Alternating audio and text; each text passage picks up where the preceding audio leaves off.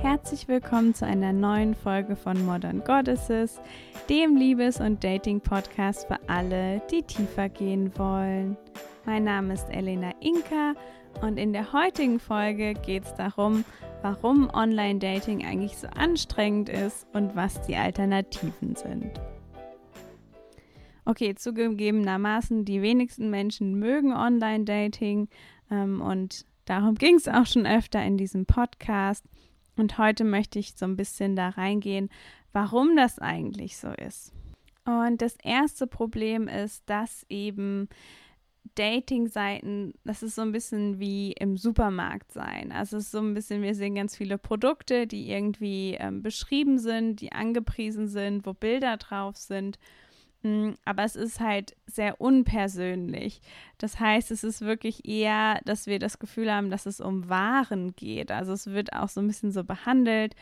Und das führt eben einfach dazu, dass Leute sich öfter mal daneben benehmen, dass sie gar nicht mehr so einen Bezug dazu haben, dass sie eigentlich gerade mit einem richtigen Menschen sprechen. Ähm, und dann ja sich auch Sachen rausnehmen, Verhaltensweisen rausnehmen, die sie eben im normalen Alltag, wenn sie jemandem wirklich begegnen, niemals machen würden. Dann das nächste Problem ist, dass wir eben ähm, ja die Anziehung, die wir mit jemandem spüren, die normalerweise relativ wichtig dafür ist, ob wir eben entscheiden, ob wir jemanden mögen, vor allen Dingen auch, ob wir mit jemandem intim sein wollen, ob wir jemanden attraktiv finden. Das sind halt Dinge, die in der Regel relativ schwierig in einem Online-Profil zu sehen sind.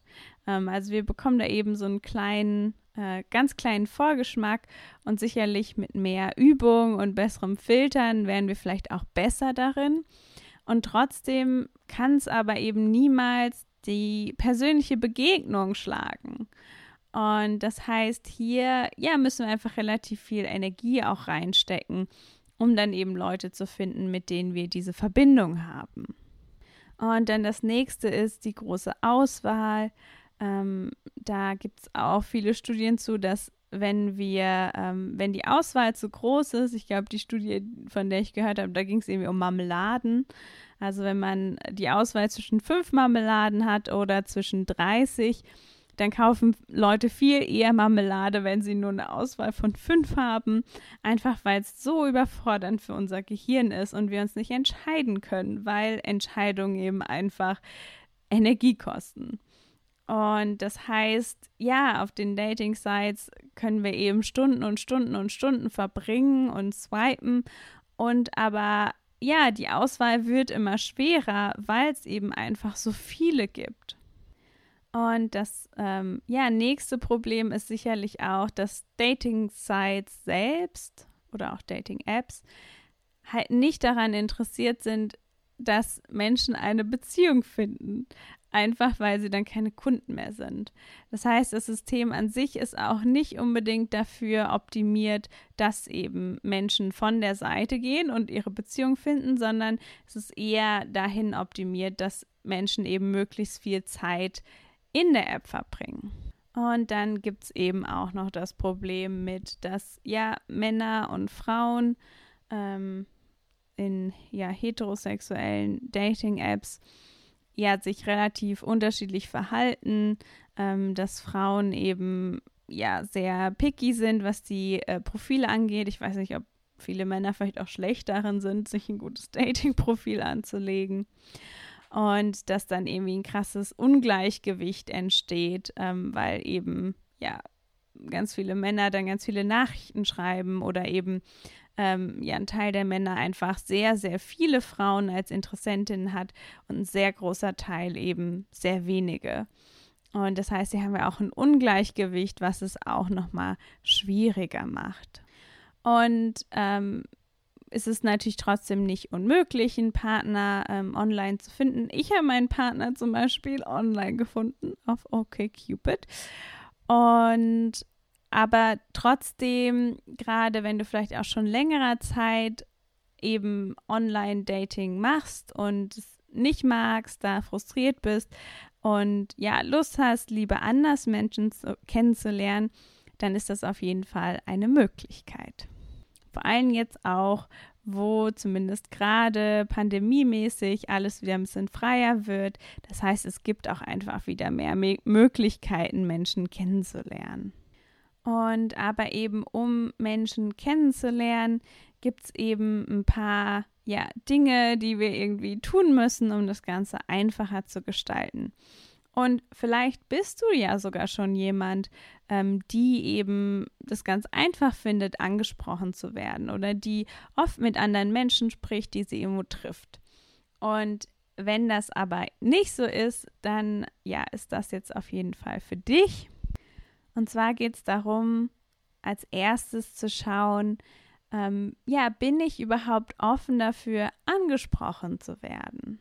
Und ich merke das auf jeden Fall immer sehr intensiv, dass ich in der Regel sehr verschlossen bin, was das angeht. Ähm, vor allen Dingen zum Beispiel in den öffentlichen Verkehrsmitteln, dass ich gerne Ohrstöpsel reinmache und dann in meine Welt verschwinde, äh, weil ich es sonst auch einfach super anstrengend finde. Und aber das macht es natürlich richtig schwer, von irgendjemandem angesprochen zu werden, weil natürlich auch so ein bisschen der Sinn und Zweck ist, dass mich eben niemand anspricht. Und wenn ich aber auf Partnersuche bin und vielleicht auch überhaupt gerne Menschen kennenlernen möchte, dann ist das auf jeden Fall der erste Punkt. Und oft hat eben dieses ja ganz verschlossen sein, das hat ja auch einen Grund, das hat oft mit einem ja mangelnden Sicherheitsgefühl zu tun, also dass es sich nicht sicher anfühlt, von jemandem angesprochen zu werden. Und hier macht es auf jeden Fall Sinn, vielleicht ganz kleine Schritte zu gehen und erstmal zu schauen, ähm, ja, mit wem können wir quasi leicht ein Gespräch anfangen. Vielleicht ist es, ähm, weiß nicht, ein Verkäufer im Blumengeschäft zum Beispiel oder irgendjemand, mit dem wir sowieso schon reden und in Kontakt kommen. Oder eben vor allen Dingen jemand, wo wir das Gefühl haben, das fühlt sich sicher an, ähm, die Person, ja, ist nett und ich habe nicht Angst, dass ich irgendwie bedrängt werde oder sowas. Das heißt, das erste ist eben auch so eine Bereitschaft, dieses Ich möchte gerne in Kontakt treten. Also wirklich die Intention, die uns einfach hilft, quasi unser Schutzschild so ein bisschen zu öffnen. Und dann eben auch präsenter zu sein in dem Moment, wo wir sind. Weil wenn wir zum Beispiel in unserem Handy versunken sind, dann nehmen wir unsere Umwelt nicht wahr und die Chance ist auch einfach klein, dass uns jemand anspricht, einfach weil die ja auch sehen können, dass wir quasi nicht präsent sind, nicht äh, verfügbar sind für ein Gespräch. Und wenn du genau das Ganze noch weiter treiben möchtest, dann ähm, ist es zum Beispiel auch hilfreich, wenn du Menschen einen Grund gibst, dich anzusprechen. Und das kann eben zum Beispiel sein, dass du vielleicht irgendein besonderes Kleidungsstück trägst, ähm, wo Menschen dich ansprechen. Äh, vielleicht irgendein sehr auffälliges Schmuckstück oder ähm, vielleicht, ähm, weiß ich nicht, vielleicht färbst du dir die Haare bunt. Okay, das würde ich jetzt vielleicht nicht nur machen, um angesprochen zu werden, aber alles, was eben Menschen einen Aufhänger auch gibt, dich anzusprechen, ist hilfreich, weil in der Regel haben halt alle Menschen Angst vor Ablehnung oder die meisten Menschen haben Angst vor Ablehnung und ähm, quasi es braucht schon auch ein bisschen Mut, damit dich eben jemand anspricht. Und ja, um das quasi zu trainieren und sich zu öffnen, ähm, geht es auch gar nicht darum, dass du quasi dich nur mit Menschen unterhältst, die mögliche Partner sind, sondern mit allen möglichen Menschen, einfach um da quasi so ein bisschen Offenheit zu bekommen. Und der nächste Schritt kann dann natürlich auch sein, dass du anfängst, Leute anzusprechen. Ähm, quasi das Einfachste ist immer vielleicht einfach einen Kommentar zu machen zur Umgebung, wenn es halt irgendwie gerade die Gelegenheit gibt. Also ohne, dass du jetzt auf jemand Fremden zugehen musst. Oder wenn du irgendjemanden sympathischen siehst, zum Beispiel im Bus, dann könntest du dich in die Nähe setzen. Einfach um die Wahrscheinlichkeit erhöhen, dass es vielleicht zu einem Gespräch kommt. Und wenn dich dann jemand anspricht, dann ist es auf jeden Fall hilfreich, ähm, vielleicht eine Frage zurückzustellen, einfach um eben ein ja, Gespräch in Gang zu bekommen. Und dann, was auch sehr, sehr gut funktioniert, ist eben immer wirklich Orte zu suchen, ähm, Beschäftigungen zu suchen, wo du eben einfach natürlich Menschen kennenlernst, ähm, vielleicht auch Orte, die regelmäßig, ähm, oder was heißt Orte, Veranstaltungen, die regelmäßig stattfinden. Da ist dann einfach nicht so viel Druck. Oder zum Beispiel ähm, bei Veranstaltungen zu helfen, ist auch eine ganz tolle Möglichkeit, um einfach die ganzen Leute kennenzulernen, die eben einmal die auch helfen, aber eben auch die kommen. Ähm, du hast immer was zu reden. Ähm, es ist also ganz einfach, irgendwie in Kontakt zu treten. Und das heißt wirklich mit diesen drei ähm, Säulen, also einmal überhaupt zu checken, bin ich überhaupt offen dafür, angesprochen zu werden oder auch Leute anzusprechen. Ähm, dann das Zweite, dass ich es eben ja möglichst leicht mache für jemanden, mich anzusprechen. Einmal durch zum Beispiel mein Äußeres, aber vielleicht eben auch dadurch, ähm, dass ich jemanden anschaue oder mich in die Nähe von jemandem begebe.